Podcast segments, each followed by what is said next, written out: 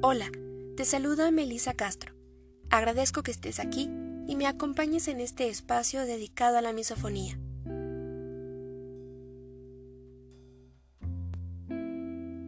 ¿Es verdad que no remite?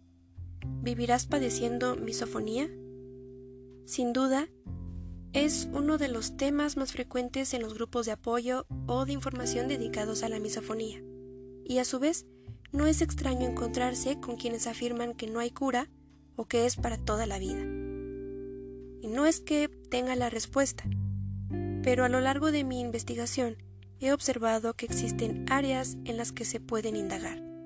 Así que hoy hablaremos sobre la etiología, que es el estudio del origen o las causas de una enfermedad, y por qué considero que hay espacios para explorar que nos pueden acercar a un tratamiento.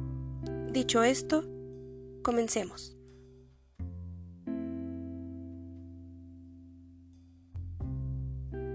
Antes de adentrarme al tema, quiero hacer un paréntesis. Hay quienes utilizan el término misofónico, y no estoy en contra de este, pero tampoco me siento cómoda. Me parece que señalar a una persona desde su malestar es casi como reducirla a eso. Por ejemplo, he escuchado que algunos padres dicen mi hijo es TDA. Y entiendo que es una manera de referirse a que padece el trastorno por déficit de atención. Pero el hijo no es TDA, no se reduce a eso. Una persona con misofonía no se reduce a eso. Y además, mi intención es clasificar al padecimiento, no a las personas. Por eso me escucharán mencionar personas que padecen misofonía, una persona con misofonía y otras más. En el episodio anterior mencioné que no se considera como un trastorno, esto porque no está contemplado dentro de los manuales utilizados en psiquiatría y psicología. Sin embargo, podemos darnos cuenta de que empata en algunos aspectos con lo que se considera un trastorno. Y por esto no es extraño que la mayoría de páginas, blogs y otros medios se refieran así, pero para fines prácticos vamos a llamarlo padecimiento, que hace referencia a un problema físico o psíquico que experimenta una persona. Si quieres conocer la definición de trastorno, quédate hasta el final. En los manuales de consulta, donde se clasifican los trastornos, podemos encontrar que a muchos de ellos no se les adjudican las causas, es decir, se desconoce la etiología, como es el caso de los trastornos de personalidad, o caso contrario, a los trastornos cognitivos como la demencia o el delirium, que se les puede identificar desde la presencia de una enfermedad médica o por el consumo de fármacos o sustancias psicotrópicas, como alcohol, éxtasis y otras. O sea, se conocen las diferentes causas. Y es que cuando hablamos de diagnosticar, tratamos con un proceso en el que se identifican signos y síntomas, esto es, lo que podemos observar y lo que la persona refiere, que es subjetivo. Y el diagnóstico lo podemos hacer por dos vías. Una que es la somática, o sea, basándonos en los síntomas, y la otra que es la etiológica, que es hacer el diagnóstico basado en las causas de la enfermedad pero como les menciono, hay trastornos de los cuales se desconoce esto último.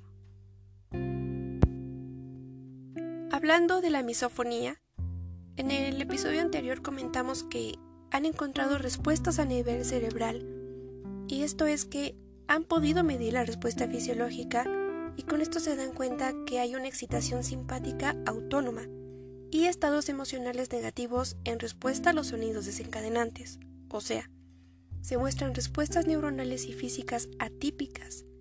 Entonces esto apunta a que áreas cerebrales como la corteza auditiva pueden volverse hiperactivas en la misofonía, lo que podría explicar las respuestas perceptivas anormales.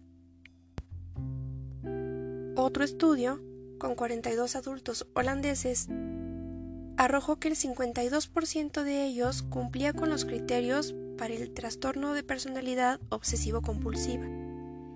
Este trastorno se caracteriza por una preocupación generalizada tanto por el perfeccionismo como por el orden, ya sea de sí mismos o de las situaciones. Son personas poco flexibles. Por ejemplo, persisten para que las labores se hagan de formas específicas, según como ellos consideren que deberían ser, y por eso suelen tener problema para delegar tareas o trabajar con otros, debido a esta necesidad de controlar los detalles y resultados. El 7% de los participantes mostraron comorbilidad, es decir, que coexiste, con trastornos del estado de ánimo, por ejemplo, el trastorno bipolar o el depresivo mayor. El 4% se asoció con el trastorno por déficit de atención e hiperactividad. Pero a pesar de ello, no se pueden sacar conclusiones, pues en especial en este estudio consideran que la muestra fue muy pequeña, que como solamente hubo un evaluador de diagnóstico, podrían existir sesgos. Este estudio fue realizado en el 2018. Lo que sí podemos es contrastar los resultados con una investigación que se dio a conocer a principios de este año, el fabuloso 2020. Este estudio se llevó a cabo desde el 2013 al 2017, con 575 participantes, y en 148 de ellos, es decir, el 26%, encontraron que tenían rasgos de personalidad obsesivo-compulsiva. En 58 personas, que es el 10%, encontraron relación con los trastornos del estado de ánimo. En el 5% se asoció con el déficit de atención e hiperactividad y con el 2% a tinnitus, que es una afección neurológica en la que experimentan zumbidos, ya sea en uno o en ambos oídos y en el 1% encontraron hiperacusia. Ahora, en el 2018 presentaron un estudio de Brasil, donde estudiaron a una familia de 15 miembros, con edades de los 9 a los 72 años. De esas personas, eh, solo 10 contestaron los cuestionarios y de ahí se obtuvo que el 91% desarrolló ansiedad, el 50% trastorno por déficit de atención y el 41% trastorno obsesivo compulsivo. Lo importante a detallar aquí es que esto último fue autoinformado, es decir, los rasgos que los participantes notaron de sí mismos son, son esos que, que mencionan, pero no porque las investigadoras los hayan analizado. Con esta investigación, lejos de los posibles trastornos comórbidos concluyen que hay una alta incidencia de misofonía, al menos en esta familia, pero que sugiere podría ser más común de lo esperado. Por eso es probable que también corresponda a una etiología hereditaria. ¿De qué nos sirve saber esto? Saber las causas. Bueno, como mencioné hace un momento, el trastorno depresivo mayor, por ejemplo. De él no se conocen las causas exactas, pero sabemos que en un 50% influye la herencia, la genética, y que también puede deberse a los cambios en las concentraciones de los neurotransmisores, por ejemplo la dopamina, serotonina u oxitocina, y que si no conociéramos que tiene bases en el cerebro, tampoco tendríamos noción de qué fármacos son auxiliares en el tratamiento de esta, por ejemplo los moduladores de serotonina. Ya que sabemos esto, tenemos claro que no en todos los padecimientos se conocen todas las causas, ni las causas necesariamente nos llevan a un tratamiento. Ahora bien, por allá de 1977, George Engel, un psiquiatra, desarrolló el modelo biopsicosocial, que se utiliza actualmente para, de forma interdisciplinar, abordar toda clase de padecimientos que atañen al ser humano.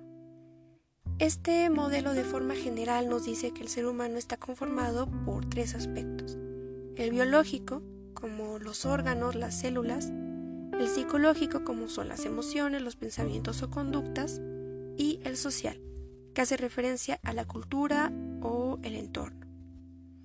Este modelo nos sirve para clasificar los hallazgos. Por ejemplo, a nivel biológico, ya sabemos que tiene implicaciones en el sistema límbico, la corteza auditiva y las respuestas neuronales. Podríamos decir que también por genética. En la esfera social, a lo mucho, han señalado lo que los participantes reportan, y es que perciben los sonidos desencadenantes como algo mal visto a nivel cultural. Ese estudio fue hecho en Alemania. Francamente desconozco cómo sea el estilo de convivencia y lo que digamos esté mal visto. Pero podría ser esa una respuesta más, no lo sabemos, aún es un cabo suelto. En torno a lo psicológico, que como comenté son los pensamientos, conductas, emociones, podemos relacionarlo con los estudios que encuentran relación con los trastornos de la personalidad obsesivo-compulsiva. Como ya mencioné, es lo más cercano. Por esta razón, considero que hay cabos sueltos, porque aún quedan rasgos por valorar, y justo de eso va mi investigación. A lo que voy es que creo que es algo apresurado afirmar que no hay un tratamiento o que la condición es de por vida cuando aún no agotamos todas las opciones. Si el ser humano fuera solamente el resultado del aspecto biológico, quizás estaríamos, y entre comillas, atados de manos esperando a que nuestra corteza auditiva tuviera una vuelta de tuerca por sí misma, ¿no? Y que dejara de elaborar los sonidos de esa manera. Pero sabemos que no es la única vía, ni la única responsable, y por lo tanto tampoco es la única respuesta. Por eso, en el siguiente episodio, hablaremos sobre técnicas que podemos emplear para restarle peso a la misofonía. Y espero que con esta información puedas ver que la sensibilidad a los sonidos no es un blanco o negro. No es que la padeces y así será por siempre como si no tuvieras nada por hacer. Al contrario, tienes una gran tarea contigo mismo, contigo misma, para que independientemente de los resultados de las investigaciones encuentres para ti un estado de bienestar. Por ahora me despido. Espero que continúes escuchando y sigas este podcast. Hasta pronto.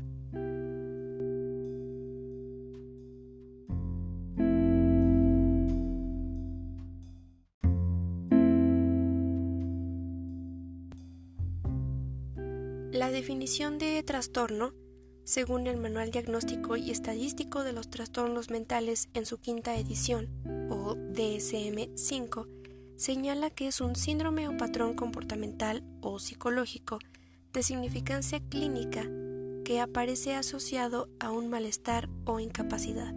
Y si nos quedamos ahí, quienes experimentan la misofonía seguro que dicen sí es, claro que sí, claro que hay malestar.